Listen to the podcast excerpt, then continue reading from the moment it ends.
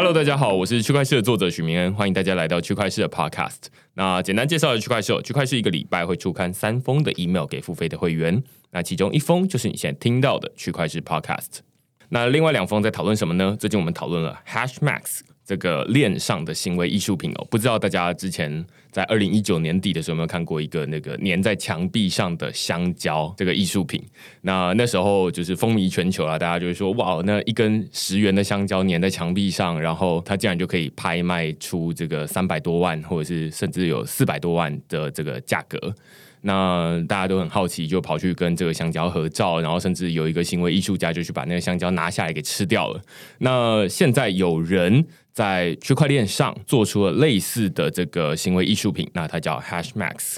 那所以我就在这篇文章里面讨论，就是说，哎，那这个呃链上的行为艺术品到底是什么？然后它到底跟区块链有什么样的关系？那另外一篇我们讨论的是以太坊它的另外一个替代方案啦，就是呃 Solana 这个区块链。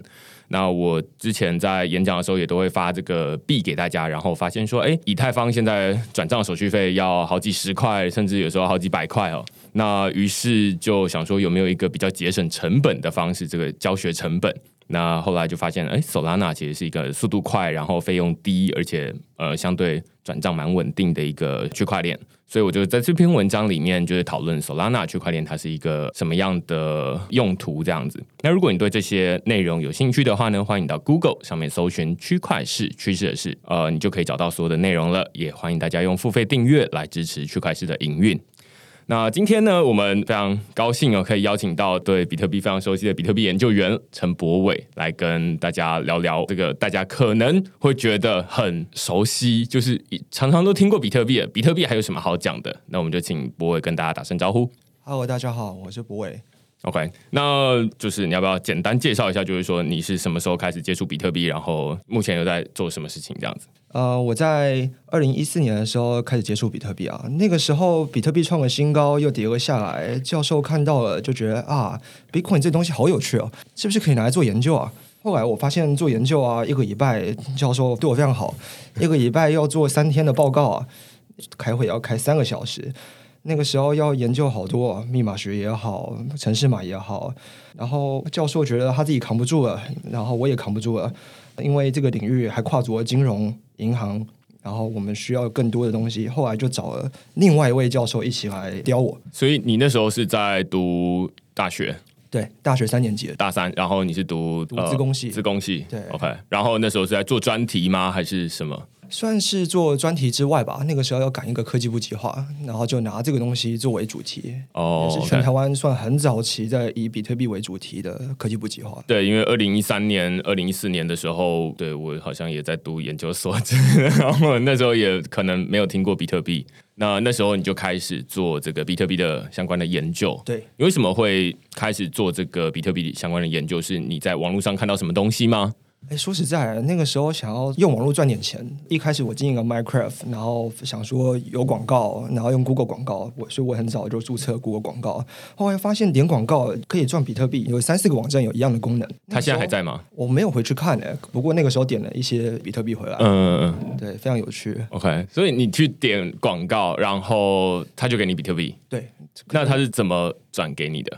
你可以累积广告，可能三十秒，它一天有限制，你只能看几篇广告，然后它就会让你积累广告的比特币费用，这样子。嗯嗯，然后你最后可以提领出来的。没错，非常早期。OK，然后那时候提领出来需要什么转账手续费还是什么吗？那个时候没有太在意手续费，嗯，对，因为就是免费赚来的。对对，而且那个时候手续费也不贵，那个年代。OK，然后你还记得你那时候大概领了多少，还是那一些已经卖掉了？那个可能只玩了一个礼拜吧，因为后来发现这个东西不能支撑自己的生活费，嗯、所以就玩了一下 啊，会吐比特币，有比特币这东西，很新颖的模式。嗯嗯，那所以你就开始想说，哎，看到比特币这个东西蛮有趣的，对，但是怎么会开始做这个研究会有关系？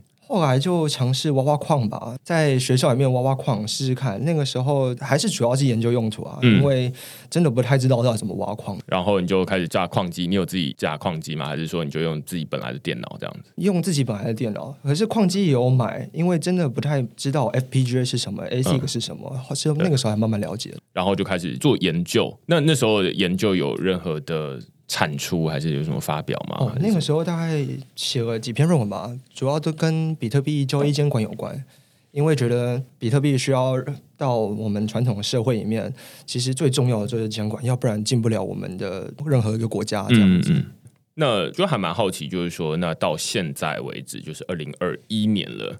那你从二零一三年、二零一四年开始接触比特币，你现在会怎么去跟一个朋友，或者是他爸爸妈妈之类的？我不知道你爸妈认不认识比特币啊？那你会怎么跟一个完全不知道的人，就是说什么是比特币？说实在，通常会请我解释比特币的人，通常都是在大学里面，或是在中研院里面。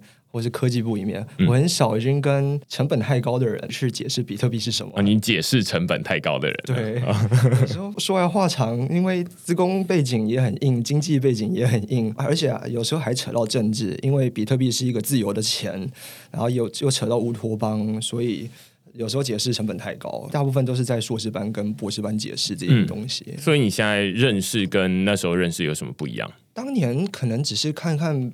比特币啊，很有趣，然后大家一起想说怎么创业。虽然那个时候我就看大家的创业，那个时候看到 BTOY 出来创业，还有 MyCoin，还有 Coolwallet 出来创业。嗯，嗯，后来我进了中研院，在研究暗网，然后暗网研究了一阵子，发现啊，它没有法律，它是一个没有法律的钞票。后来我研究出一个结果，叫做纯粹的自由是没有法律的。我后来觉得开始有点小小的畏惧，哎。我该推这种没有法律的东西吗？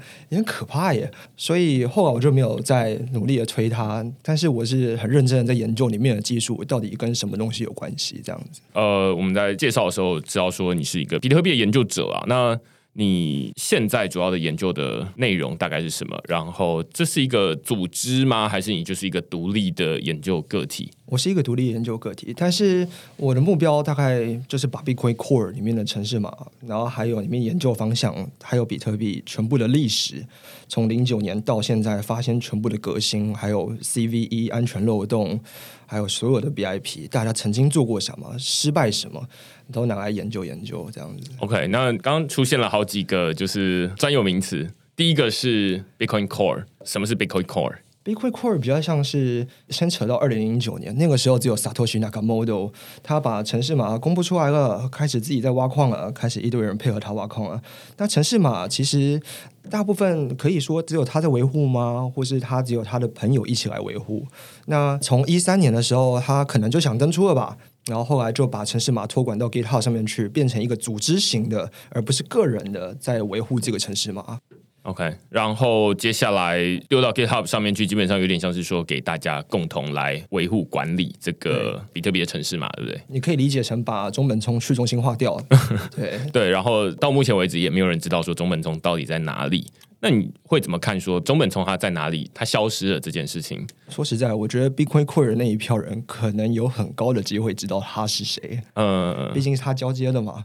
对，但是现在之所以大家都会说啊，那中本聪不见了，其实无所谓。的最主要原因是因为比特币它其实也不是由一个人来掌控，就你刚刚前面说的，它是已经把自己去中心化了。对，那这套系统也是由这个城市码来管理，所以我们基本上只要管好这个城市码就好了。可以这么理解，就由 Bitcoin Core 那四五十人一起同时管理城城市码的质量，所以他们会可能一天到晚收到一大堆更新提案啊、城市码修改啊，他们的工作就是负责审查全部的城市码有没有问题，嗯，要非常非常的谨慎。如果更新一个错了上去。哦，那全世界应该会很刺激。那我就还蛮好奇，就是说 Bitcoin Core 它是由什么样的人组成的？然后你有曾经加入过 Bitcoin Core 吗？我现在在 Bitcoin Core 点 org 里面做翻译。然后也会帮忙 Bitcoin Core 这个软体去做翻译，对，所以之前看到里面的翻译叫魏元币，我觉得哦，应该改名叫比特币了。对，后来花了很多时间在修改里面的翻译，这样子。那这里面的人到底是什么样的人？他们是从一开始就接触了比特币吗？还是还有就是后来的新加入的成员？到底是怎么样运作的？比较早期的可能就是由 Bitcoin Foundation。所赞助的 Bitcoin Foundation 有一部分的钱也是从 Mongox 那些很早期一二年更早的人，我那个时候就没加入了，所以说我不太清楚。不过早期的比特币的狂热分子，他们组成了 Bitcoin Foundation，一起去维护这个赞助这些比特币研究员，然后去做开发。那开发了之后，后来组成了 Bitcoin Core。那这些人有谁呢？里面有 Wu Pass，Wu Pass 呃是一个欧洲人，他。其实比特币的人都很神秘啊，有时候未必可以看得到长相。所以我可以知道的是，他是一个研究图形的，研究 machine learning 研研究图形的这个部分是他的专业，他也是一个 PhD。他从二零一二年、一三年就开始加入。那他在 GitHub 上面是一个苍蝇的图案，对，他也是一个洋葱网络的狂热分子。他做了很多比特币的洋葱网络的版本，然后也把洋葱网络的城市码提交到比特币里面去。对，他到现在还是可以认知，他是一个比特币 Bitcoin Core 的项目的首席，所以他负责审查所有的合并代码。那他以前的工作量可能 merge 城市码可能占了百分之九十以上，都是他在 merge，所以他很中心化。那等于说 Satoshi 交接给 Upas 就很中心化。那最近这五年来、六年来，他在试图的把自己去中心化掉。所以其他的研究员，包括 Peter Wood。Peter Wood 他现在任职在 ChainCode，他之前在 Blockstream，他提出了 SegWit，然后也做出了很多很多的城市码修正。其实他的工作量非常非常大。他原本在 Blockstream，然后一起去提了 SegWit，然后又提出了比特币的侧链 Liquid Network，然后后来还做了其他的修正嘛。反正他就是大部分帮忙 Upas 一起管这个 Bitcoin Core。当然还有 Andrew Postra，他是专门研究隐私的。所以结论呢，这些人都在哪里？这些可以是一个在各大洲全部的贡献者们，而且一定要有一定的质量，然后被认同、被加进去这个团队里面。所以说，你一定要有一定的帮忙，然后你才可以被肯定。那这些七大洲人志愿者被受到严格的审查之后，可以进去帮忙管理城市吗？那其他的人呢？可能就是 Blockstream 这些大型公司里面的研究员，里面全 code 的研究员。那现在还有 MIT 的 Media Lab，里面有很多人在里面一起帮忙管比特币的城市吗？懂。所以这其实是最主要，就是找柏纬来区块势 Podcast 最主要的原因啦，就是因为。呃，我自己虽然知道说啊，那看过这个比特币的论文，然后在写这个相关区块链的内容，但是我其实从来没有真的参与过比特币的程式码的这种维运啦，然后开发啦，那甚至是我在你讲之前，我就完全不知道说，哇，那原来在这个中本聪他离开了之后，然后再把这个程式码放到 GitHub 上面去，但是这个。虽然大家都会说哇，这其实是比特币，它是很去中心化的，但是其实从刚刚博伟的介绍啦，你就可以听得出来说，大家提出，你当然可以对对比特币提出很多的修正提议，但是最终会不会 merge，就是说它会不会跟本来的这比特币的城市整合在一起，然后变成是哎，现在大家真的在用的这个比特币的区块链或者是支付系统。其实是由一个人，或者是由几个人，少数几个人来共同决定的，所以它其实不是有点像是说啊，那你阿猫阿狗，然后你就是说啊，那我要我要整合进去，然后我要什么修改两千一百万颗变成两千两百万颗，你其实是没有办法做到，因为你要通过一个审核的机制，然后这个审核机制它其实是基本上就是这个 Bitcoin Core 这个团队来负责把关，对，没错。然后你要进到这个 Bitcoin Core 这个团队，其实还不容易，就是彼此会有一些，哎，那我我们来看一下你的这种呃 GitHub 上面的表现到底是怎么样，然后你是不是一个有 reputation 的人？可以算是说，你可以从 review code 开始，还是帮忙写一些 document。那因为其实城市码是写完了，然后 pull request 也提了一大堆，其实没有人写出一个很棒的文章去解释这是什么东西。所以说，从教育工作者、推广工作者也可以算是一种贡献者，他们也会认可你这样的贡献量。嗯，然后包括城市码审查，然后包括新提案，它就蛮多方法的。对，所以这基本上目前我们刚刚解了一个 Bitcoin Core 这个它到底是在做什么？那你会发现说，你刚刚有提到它的规模大概四五十个人，是不是？那里面可能还有一些不公开的人，也可能还有很多。嗯、目前公开也就四十几个人，四五十人。OK，基本上大家可能都未必有碰过面。对，真的不知道他们长什么样子。通常大家都好几个 PhD，没有啊，就是当教授的，然后就是一些狂热分子。我也不知道他们怎么样去挣钱，去继续去做免费的 Open Source 的专案，因为。他们其实非常非常的专业，可是却好像不赚钱。然后到时候看到他们怎么赚钱啊，都是 sponsor。就是有像我最近看到 OK Coin 就 sponsor 很多钱给他们继续活下去。嗯，然后 Big Max 也会全世界最大的黑人赌场交易所，他们也会做 sponsor。所以我觉得这个你刚刚又开了一个我很常被问到的问题哦，就是大家就会说。那到底比特币？你说中本聪他提出来的，然后中本聪现在还找不到。那好，那我们就来问说，那中间这些负责写城市码，然后维护这个城市码的人，他们到底在赚什么？我还真的不知道他们那么强，每天读那么多书，然后把城市码看透了，然后做贡献，然后其实这个代价真的很高。我不知道他们有没有在赚钱啊？通常都是教授，对他们通常都是有自己的另外一个职业，他的职业可能就是研究员，或者是在其他也未必。然后总之，基本上我们就可以看得到是说，哦，比特币很可能是他的一个 side project。对，就是他养在那很专业的 step project。对对对对，然后就是哦，那我可能白天是工程师，然后下班了之后没什么事，所以我就来帮忙审查一下。对对对，对他们大概逻辑大概是这样子。对对对，他们的生活夸张是随时都在线上陪你聊天，然后解决问题的人。对，所以这基本上大家可以理解，这其实就是一个 open source 的生态啦。我觉得蛮多这种 open source 的 project 都是说，呃，例如说你本来上白天在某一个科技公司上班，然后你下班的时候你自己帮自己挖了一个坑，然后就是你开始认真的去帮忙填这个坑，这样。嗯嗯嗯。那只是说 Bitcoin 它是由另外一组人，然后他们从可能很早之前就开始慢慢的在做这件事情。那他们当然在日常生活中各有专业。就像你刚刚有提到几个人，他们可能是，例如说有图形的专业啦，或者是什么的专业这样子，那只是在把他们自己的专业技能在应用到这个 Bitcoin 上面来。其实还有一部分的人也算是比较偏多数的人，比如说 Blockstream 可能就会有一个团队专门就是 Bitcoin Core 的贡献者，嗯，他们有点像是 sponsor 一个全职的员工去做 Bitcoin Core 的贡献者，嗯，Chainco 也是，他们的目标就是改进 Bitcoin Core，所以我不太明白他的资金来源是哪里，说不定就是。专门拿一堆 sponsor，然后去养这些人，让他们去好好的做 open source 贡献。对对对，其实 open source 就是大家一直都会发现说有一个问题或者是一个特色啊，就是说它没有一个收入来源，因为他写完了城市码，以前这 open source 相对之下就是这种 proprietary 嘛，就是你把这个城市码有点像是 Facebook 它的城市码它是不会公开给你的，要不然你就拿去复制贴上，然后创造另外一个。这基本上就是他们把这个城市码锁起来。然后再用其他的商业模式来做。那 open source 它最大的问题就在于说，或者它最大的特色就在于说，它没有商业模式。对。那所以大家在那边互相贡献，但是没有人给你钱，他没有赚钱，他就没有办法给你薪水。那于是大家就想说，那你们在到底在这边喝什么西北风这样子？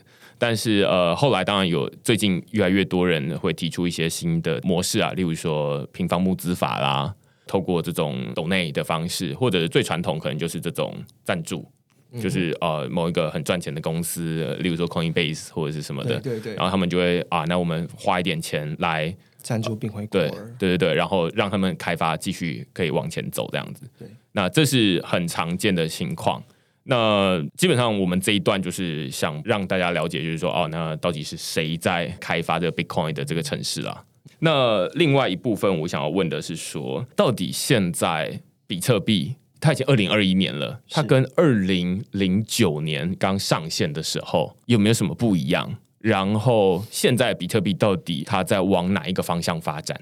呃，从二零零九年到现在，Bitcoin 已经跟 Satoshi 原本那个版本其实已经差很多了。说实在，当年可能有一大堆的功能，譬如说 SPV 好了，呃，Multisig 好了。有很多的功能，那这些功能有一些过气了，然后不实用了，然后用新的方法去取代了，所以都要把以前的功能慢慢的废掉。像像我刚刚讲的轻量级节点 SPV 存在的，现现在还大家还在阅读轻量级节点 SPV 布林过滤器哦，是一个轻节点的解决方案，但是实际上有很多很多的隐私问题，还有同步的问题，或是被攻击的问题，所以慢慢的在这一两年内也被注销掉了。OK，这个部分听起来比较像是后端，就是例如说矿工或者是呃负责维运这个区块链网络的人，他会。介意，但是使用者他会有什么明确的感受吗？从二零零九年到二零二一年这一段时间，我觉得使用者应该比较难会有感触。OK，对，主要是开发的人会有差。毕竟我觉得比特币上面的功能都太实验了、太前沿、太难用了，所以我觉得一般的民众很难会去用到这些功能。比如说多签，民众们会用到多签功能吗？我觉得应该蛮难的。对对对，可是大部分的时间我们都在改进多签，嗯，大部分时间都在想办法去改进比特币的智能合约。对，你要不要简单解释一下？就是说，哎，大家在讨论以太坊跟比特币最大的不一样的时候，就会说啊，那以太坊比较好写智慧合约，那比特币比较不好写。要不要简单说一下，就是它到底是差别在哪里？OK。你可以想象说，不知道大家有没有学过程式吗？一般我们在写 code 的时候，我们会用 C 加加、Python，这些都是一个大家习惯的语言。你会拿组合语言来写你的合约吗？呃，好像很不会。对，可是，在 Bitcoin 里面就是用组合语言去写。所以 Bitcoin 的 script 它就是组合语言的概念。那它里面都写 OP 什么 OP code、OP add 这些都非常硬核的组合语言。所以它里面还有设计出特殊的组合语言出来，比如说帮忙验证签名，还是帮忙做一些。几个 hash，所以说如何生成一个比特币区块挖矿的规则，里面都是设计出一些特殊的 OP code 出来。嗯嗯，对。OK，所以听起来好像比较像是说，呃，比特币它是使用比较低阶的语言。没有包装过的语言，当然现在也有人尝试在包装这个语言。Okay. 所以说，Andrew Poelstra 重新提出了一个叫做 Mini Script 的东西，希望可以把组合语言变得高阶一点，让大家更好去写。我解释一下低阶跟高阶 的语言哦，就是呃，现在大家可能会学程式语言，你可能就会听到啊、呃，我学 Python，对不对？然后或者是我学，像我在读大学的时候就学 C 加加啦，对，那那时候就是大家会说啊，哇，这种语言或者 JavaScript。这都是相对比较高阶一点语言，C 加加会比较低阶一点点。那什么是比较低阶的语言呢？例如说这个刚刚说的这种组合语言，或者是机械码之类的。机械更低。对对对，所以基本上那是在电机系的某一些课程的时候，在什么写微处理器，你会需要写这种机械码。对，然后就是去仔细的控制这个机械的每一动作，到底是你要做什么事情。是，那但是高阶语言它比较像是说，那我把这个每一动作变成一个逻辑，就是我告诉你说往右边走就好了，然后走到墙壁停下来，这基本上是高阶语言在做的事情。那低阶语言就他不知道什么叫做墙壁，他不知道什么叫做往右边走，所以你要明确的定义出这个角度，然后走几步，然后停下来，类似这样。我我想办法把它变得比较简单一点。那换句话说，它就是你要很精准的定义它的行为。那高阶语言它就可以用比较我们人能够理解的逻辑，然后来告诉他说，那你该怎么做就好。所以大家都会说啊，那你学。语言就是学这个高阶语言就好了，比较简单入手。那低阶语言当然它可以想办法精进它的城市的效能，就是如果我很会写的话，我就可以很精准的控制它。但是绝大多数人大概不太需要这个用途，这样子。对，我也可以再补充一个例子，嗯嗯，比如说一加一等于二，在高阶语言就一句话。可是，在组合语言，可能可能要四五个以上的动作，可能就说啊，我要去你哪里拿到一，哪里拿到另外一个一，然后加号要从哪里来，然后最后存在哪里，然后成四五个步骤吧。反正一加一就是很复杂。对对对，所以这基本上就是低阶跟高阶的最大的差别了。那所以套用到刚刚回去，就是说哦，比特币它比较不适合写智慧合约，就是说它比较困难实现啦。然后以太坊它比较容易实现，以太坊本来就实现了这个东西，可是比特币是从没有，它天生就没有，所以它在想办法弄到有。那里面包括就里面的组合语言，然后现在也有人在做这件事情。当然，语言的设计啊，然后又牵涉到到底这个环境可不可以用，就说我们在想办法包装一个语言，跟这个环境到底能不能跑。譬如说比特币。的交易就它就规定就只能这样跑，对，其实已经它的改进空间有点难了。这样子，可是在未来比特币的发展方向，呃，像现在是二零二一年，他们其实从一四年、一七年都提出了很多很多的比特币的合约的新概念出来，希望可以把这个城市码合并进去，可以写更复杂的合约。就是他们一直不断的改进这些事情，譬如说，好了，隔离验证 SegWit，它改进了非常非常多的安全性问题。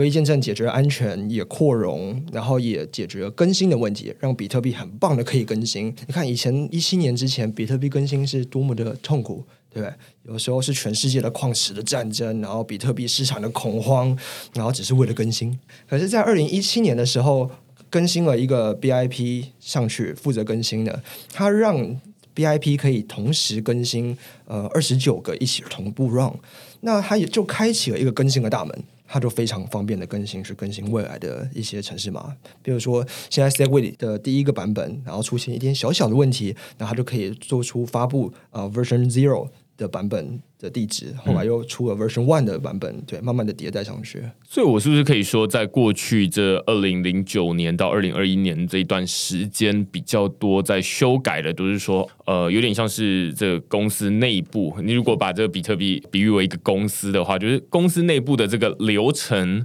想办法让它走得比较顺一点，不用说就是牵一发而动全身。对。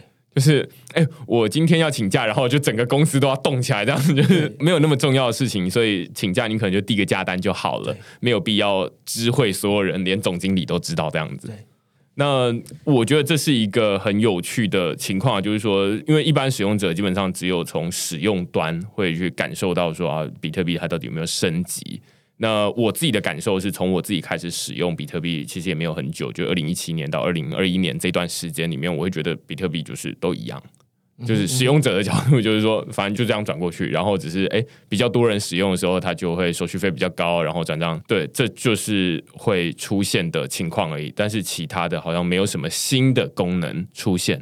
那当然，在比特币这个本身。你刚刚有提到，就是说在智慧合约，它目前也还没有说很容易，就是让这个智慧合约部署在这上面，就是在上面写智慧合约。对，那所以现在好像也比较少这种应用，像呃我们在讲以太坊的时候，就会说啊，那它上面有这种去中心化金融 DeFi 的应用，那它基本上都是透过智慧合约来实现的。但是比特币上面就不会有人说啊，那我们有这种什么去中心化金融部署在这个比特币上面这样子。嗯嗯好，那未来比特币它有什么样对使用者来说有什么样的明确的会感受到的改进的方向？例如说啊，速度太慢，它可能会有闪电网络。但是闪电网络大家可能有时候会听到，那它到底还要多久啊？身为一个研究员，投入技术开发，身为去研究，其实未必会有一个固定的时间，一定会有产出嘛。做科研的也未必时间到了就一定会拿诺贝尔奖啊，这很奇怪。哎、我我觉得，我觉得这个反应真的是很棒啊，就是这个是很实际的，因为你正好套回去前面我们在说这种 Bitcoin Core 或者是在投入 Bitcoin 的开发的人，他们基本上都是有点 part time，他们没有没有收钱。那所以第一部分是你写程式。你本身就有不可预期的时程问题。我说明天要交给你，当然是我尽可能让他在那个时候。但是我怎么知道中间会跑出几个 bug？对。于是，在我没有全职投入在这上面，然后接下来他还有很多预期以外的事情发生的时候，基本上大家就会出现的是，大家可能如果有在关注区块链的发展的话。嗯就会发现说，哎，他们每次就说啊，我们预期二零二一年的三月会出来，通常就会再往后延个几个月这样子，太多不可预期 了。对对对对，那所以他跟这种苹果说，我们三月二十一号要开这个发表会是很不一样的，嗯、就是他三月二十一号，他那一天就会开给你，一定会开给你。对，然后就是怎么样就会生出一个东西来，但是这个开源的呃生态系比较不一样，它不是这种这么严谨的。公司这样子比较不可预期的开发成果啊，这个怎么理解？嗯、所以闪电网络到底还有哪些问题呢？包括安全性问题，里面太多的安全性漏洞要补了，因为大家第一次搞嘛，也不知道会有问题。对，那再来就是资金流动问题。其实闪电网络就是说两个人一起放押金。闪电网络的概念就是我们脱离原本的比特币系统，那就会变快了嘛。那举个例子啊。我们把钱放到交易所里面去，那是不是变快了？对啊，对，那闪电网络一模一样，只是我们把钱从原本的托管的交易所，他们是中心化托管的，所以我们可以用 SQL 去提高它的速度。可是这个是吃信用的，所以我们就想办法去用一个 protocol 的方式。然后去托管这些钱，然后去达成一样线下的支付，可以达到很快的速度。说个白话文一点，就有点像是说我跟许明恩一起把钱存一千万在银行里面，那银行的交易速度快吗？嗯，可能未必哦。然后可能有时候还会宕机，有时候银行可能还要维修，嗯，然后还会有清结算的时间，然后晚上可能还要休息。那如果我们把钱锁进去了，我们线下订一个合约，我们是不是可以把这一张支票还是这一笔钱，我们随便很快速的，就随时都可以跟对方交易这样子？对，我可以丢一下丢给许明，明天一下丢给我，那可以一秒钟可能可以达到几百次的交易速度，嗯、我们可以。直接脱离原本的比特币系统。刚刚这个例子，我们就可以不用管银行到底现在到底坏掉了没，或者是什么样的，对它可能很慢，或者是怎么样。那套用在这个比特币情况的话，就是说啊，比特币大家都知道，它理论值可能是一秒七笔，但是实际值可能一秒三到五笔。对这个交易，那这个闪电网络的概念就是说，那我们就是把钱锁在那边，没错。然后我们再另辟一个蹊径，我们自己来交易，这样子。没错，它就是这样的概念。所以，我们最重要的是如何证明你的资产在比特币里面是往比特币区块里面是安全的。所以说，这要靠密码学去做啊，那就不多提了。可是，就是要去让双方可以很舒服的、很信任的把钱锁在里面，我们线下去做支付。所以，这个其实是可以大幅的降低这个我们现在在比特币上面支付的手续费了。对，那可能到账的时间也是非常快，真的很快，不到一秒钟。对，那所以这个我们就会一直很期待，就是说大家就会说比特币这个转账很贵，然后很慢。那这些问题，当然开发人员也都知道，只是在开发这个解决方案的时候，他需要一点时间，然后甚至不知道什么时候会提出来。我不知道在这里面有一个预期的时间吗？其实现在已经有很多版本出来了，对。那其实闪电网络的开发必须要很多的新的 OP code，就是新的功能，对，必须要要求 Bitcoin Core 去修改那些程式码。所以包括解决 SegWit 的问题，包括扩容也好，包括解决延交易延展性攻击也好，就是。你要把闪电网络装在比特币上面，你需要疯狂的动比特币的城市吗，所以他真的拖了好久的时间在改比特币。比特币好改吗？其实不好改。你改了 Bitcoin Core，那 Bitcoin Core 的城市码部署到矿池，那部署到矿池，矿池会认可吗？那就是又下一个。我觉得这个是一个很有趣的情况，就是说有点像是你立法单位，你要立一个民法，你要修一个法，但是在修法之前，你要先回去修宪法。对，然后就修宪法有那么容易吗？没有，所以你绝大多数的时间，你为了修民法或刑法，结果你要花更多的时间回去修宪法。然后修完宪法之后，你才回来在这边修这个民法或刑法，有点类似这样，有点类似。对，但是我不是法律专家啦，有点像下议院跟上议院，我也不太清楚。就是下议院提案，上议院审批，那有点像 Bitcoin Core 提出了新东西，然后矿池要审批。对，对，如果他们不审批，那 OK，那这个更新就失败了，嗯、这样子。对，所以这个是一个大家也都说不准，就是说什么时候。他会提出来，但是他提出来肯定哎，会让这个比特币它会变得越来越好用，对这应该是可以确定的。对，那另外一个其实大家会常听到，就是说比特币它对量子电脑的这个防御能力是，我不知道现在比特币这个 Bitcoin Core 有没有在讨论这件事情，然后目前的进展到哪里？其实他们每次提到这个问题都觉得不太重要，对他们遇到很多问题都觉得嗯，没其他事情优先这样子。那依照我个人的观点啊，密码学的东西本来就是一个会去慢慢淘汰掉的。按照过往的经验，什么 DES 啊会被淘汰，Triple Three DES 也会被淘汰，RSA 呢也会被淘汰。现在有椭圆曲线给取代了，然后 DES 也被 AES 取代了。OK，那因为我们计算机的速度越来越快，所以它的密码学的演算法就会慢慢的被淘汰掉，这是必经的过程。那你说比特币的演算法会不会被淘汰呢？对我来讲，也是一个必经的过程。量子密码学到量子电脑到底对比特币最大的抨击，大家可能会以为是挖矿，可是实际上却不是挖矿。它的攻击是什么？它的攻击是 private key mining，而且在三四年前就已经有人在做 private key mining 的 mining pool。你可以拿来挖私钥的矿池，这是很前卫、很帅的东西。嗯、他们原本用 CPU 去挖，然后后来重新改写了城市嘛，用 GPU 去挖私钥，这超帅的。你要不要简单解释一下什么是 Private Key Mining？私钥的构成可能是二五六 bit，那就是二的二五六次方个私钥。嗯，嗯其实私钥我们是在这么大的空间里面去随便抽一个，那就是我们的地址。对。OK，那二的二五六次方差不多是十的七十七次方。OK，这是个天文数字，密码学的原理就会觉得这是个天文数字，所以这很安全。嗯，可是呢，就会有一批人慢慢的想要把十的七十七次方给穷举一遍。那的确有人已经穷举到二的三十二次方了，三十二个 bit 已经被穷举完了。那里面有没有碰到地址呢？有的，里面有撞到了十几个有用的地址，然后还把钱给转走了。嗯，那就是 private key mining 的奖励。它的挖矿的方式比较像是说，把十的七十七次方从最小的举到最大的。那可以预期的是，如果你的私钥啊，随机生成的私钥，如果你天生就比较小。那你就会优先的被穷举到，嗯，所以你就相对危险一点。那量子计算机出现，可能有很大的机会推进这个穷举的速度。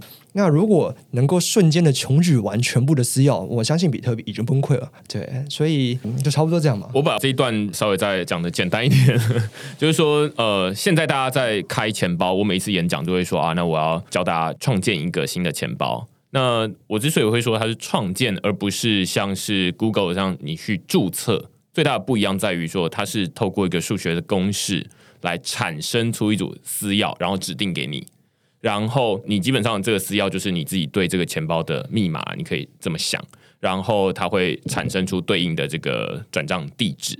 那注册比较不一样是说你去跟 Google 注册，那于是注册它会说啊，那你这个 address。或者是你这个 email 地址已经有人使用过了，对，那所以他会避免说你们两个碰在一起，要不然我寄一封信过去，然后两个人都收到就很奇怪嘛。嗯，那但是在创建钱包的这个过程中，没有一个中心化的单位来帮你避免这件事情。那他们是怎么避免两个人用到同一个钱包地址呢？他们用的是说啊，那我们有刚刚说二的二五六次方，就是它有非常非常非常。大的一个天文数字，然后里面随便抽一个出来，没错。那我们就是随便抽一个出来，因为它的数字实在是太大了，所以你们要抽到同一个的几率实在是太小了，对，小到实际上他们会觉得说不可能会发生，当然理论上是会发生的，嗯，那实际上不可能发生，于是大家就会去抓，就是刚博伟提到这个钻漏洞的人，他就会想说，哎，理论上是会发生的，只是实际上很难发生而已。那我们就想说，那我们怎么样让这个实际逼近一点理论？就是那我们就想办法用一个够强的电脑，然后每天二十四小时，然后去算，然后去产生出一堆钱包。对，有点像是你去开一个那个几率很低的那种福袋啦，然后你就是随便开，开到如果里面有钱，哎。那就是你的，因为你只要拿到这个私钥，你就是随时可以动用，你等于就是跟那个呃原本的私钥拥有者共同管理这个钱包。对，那所以你就可以把里面的钱转走。没错，于是这个就会变成说一个大家会有点担心的漏洞了。该担心，对对对。那量子电脑当然是更加速这个它穷举私钥的一个。开福袋的速度，对对对对，所以它它有点像是就是更加速了这件事情，那所以大家应该要更担心这件事情。对，没错。那所以这到底该怎么解决？目前基本上，你看他刚刚说他开了这么久，可能开到十几个。那如果里面他未必每个人在里面都会放很多钱，他可能就只是放个几十块钱、几百块钱，但是也有人他可能会放个好几亿在里面，就是开福袋嘛。那但是他运行这个电脑是。需要成本的，它需要很花电力、很花运算能力等等的，那所以他就会去算说期望值到底怎么样，嗯、就是说那我到底划不划算？那我开我花这么多，结果哎电力就吃垮我了，结果我最后还没有开到半个。说不定有一些狂热分子反比特币的，就想要把它砸了很多钱，然后希望可以把它破解完，也有这种可能。对对对对对，很多人就会说啊，那如果有一个人他不管钱，他就是疯狂撒。然后就是想办法要破坏这个比特币是有可能的，我觉得对。那所以这确实是他还没有办法，他就是一个不是中心化的系统，那他就没有办法说啊，那你们两个就不能用同一个地址，他没有办法做到这件事情这样子。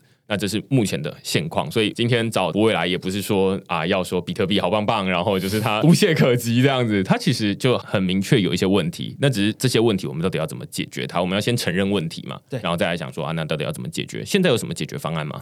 有一个币叫做 Quantum Bitcoin 哦，对，有人他就想要试图的把抗量子密码学的演算法装上去。可以装上去吗？这我们可以知道说，呃，量子密码学比现在的椭圆曲线的签名啊、私钥啊、公钥啊都大上好几倍，可能是十倍，可能是一百倍。也就代表说，签名变大了，交易变大了，你交易变一百倍，那就代表说一个区块要一百倍。现在一个区块才一 M，如果变一百倍，不是一百 M 吗？这个区块链还能 run 吗？所以说，第一个假设我们已经做不太到了，我们不太可能更新它的量子密码学演算法上去。那第二点，还有什么解决方案？多签，多装几个钥匙。然后，譬如说 two of two C 二取二，我们让同时两把钥匙才能开这一笔钱，增加它量子密码学的还是穷举的困难度。那的确还有是一个有效的解决方案。目前啊，是以这样的方式去解决的。懂。对，所以这其实就是中间还是会有很多的技术，然后对于一般的使用者来说，他大概还是没有办法感受得到。对，那其实后面这些有很多背后的工程啦，就有点像是大家每天在用这个银行转账，然后我们基本上都是体验这个银行转账而已。但是其实你会发现，银行的工程师天天都在想说，那我要怎么去把这个治安做得更好一点，然后让体验做得更好一点。但是基本上最好的体验就是一般的使用者没有感受，但是他的体验，他的效能变好了，这样子。所以基本上，大家可能会觉得说，哦，比特币就是不知道的也做什么。其实今天就是要不回来，然后来想办法把一些大家可能常听到，就是例如说量子电脑啦，或者是这种闪电网络啦，这种新的功能，未来它可能不知道什么时候会出现的东西，就是告诉大家说，哎，那其实他们也有想到了，只是哎，现在他们觉得说有一些事情还没有那么急。那有一些事情是他们急，但是心有余而力不足这样子，嗯、也没有人专门在投入这个东西。那你也可以看得到，就是说有一些公司，例如说，哦，我记得好像是 Square 还是什么的公司里面也派几个人，然后来帮忙做这种比特币的这种开发啦，或者是提案啊等等的。对。对啊，所以这其实你会发现，哎，有一些公司，这当然也会有人问说啊，那这些公司到底赚什么？就是他们也是类似的概念嘛，他们不是抖内钱，而是抖内人而已。这基本上就是完全类似的逻辑。那目前在这个领域，大家还没有想到一个很明确的这种商业模式，或许它也不应该有一个商业模式，说不定，对吧？呃，我在一两年前，然后推动了 Cyberpunks 这个社团，然后我希望更多人可以了解隐私也好。那里面我也翻译了非常多的书籍，大家可以搜寻 Cyberpunks 台湾，然后你可以看到我上架一个书架。那这个书架上面有满满的精通比特币、精通以太坊的中文版，为了推动让更多人可以了解这些东西。对，所以这两本基本上是在这个领域的圣经级的书这样子。那你想要了解比特币跟以太坊它的技术的部分的话，这是两本很厚的一本书，然后不会把这中文版放到这个社团里面去这样子。我们今天其实讨论了非常多这种技术的内容啦，但是我们尽可能的让它变得比较容易听得懂一点。那呃，如果你喜欢我们自己讨论的话呢，欢迎到 Apple Podcast 底下给我们留言或评分。那就下个礼拜再见喽，拜拜，拜拜。